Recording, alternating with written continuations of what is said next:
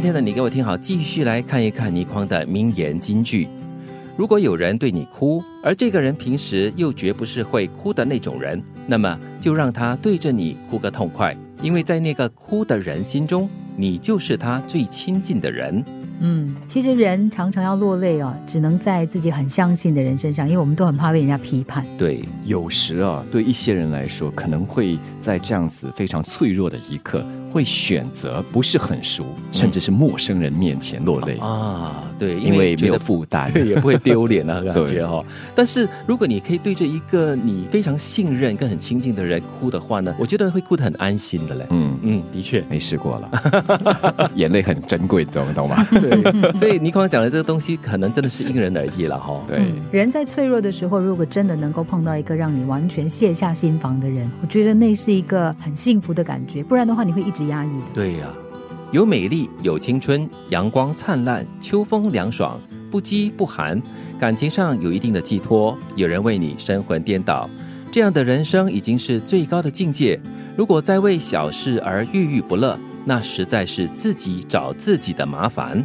就是要求不要这么多啦。对，我觉得即使是没有美丽、没有青春，但是你不饥不饿，然后你感情上有一定的寄托，我觉得这样已经是很值得高兴的一个人生了。嗯，如果一个人可以活得像刚才你所描述的这样子的话，嗯，应该够了，不可以贪心。是，所以他就提醒你了，不要再为小事而郁郁寡欢哈，因为是不值得的。那叫无中生有，一摸 自找麻烦。人十分主观。都以为被迫去做一件事十分痛苦，要反抗；自愿去做就大不相同。事实上，人的行动可以说没有一件是真正自愿的，都只是意识上的自愿。那种自愿是许许多多的外来事件影响的结果。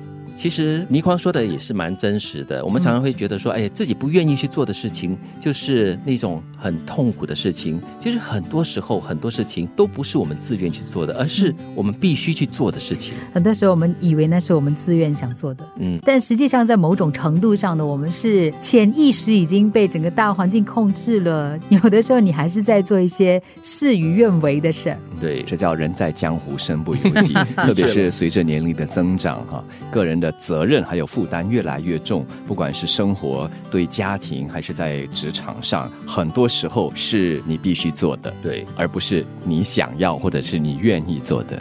学历当然是人生的一个重要历程，但没有学历，那十几年的时间当然也不是在昏迷中度过，一定另有经历。其实并没有学历歧视这回事，如果真有，也大可以不加理会，不去做那份工就行了。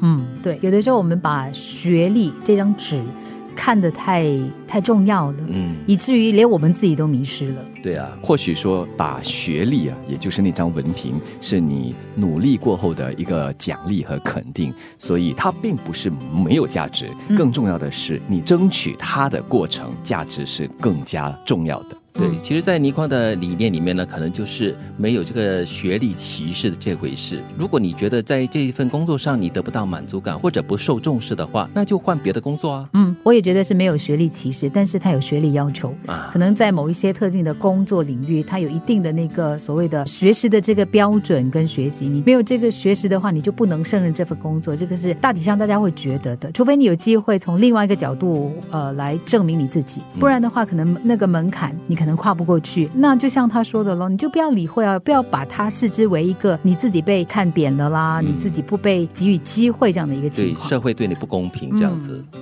如果有人对你哭，而这个人平时又绝不是会哭的那种人，那么就让他对着你哭个痛快吧，因为在那个哭的人心中，你就是他最亲近的人。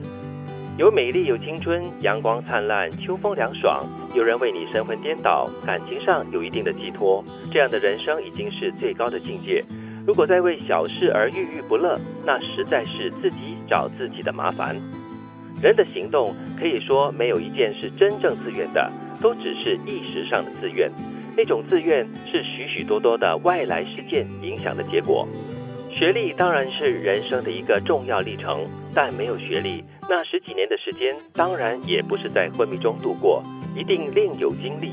其实并没有学历歧视这回事，如果真有，也大可以不加理会，不去做那份工就行了。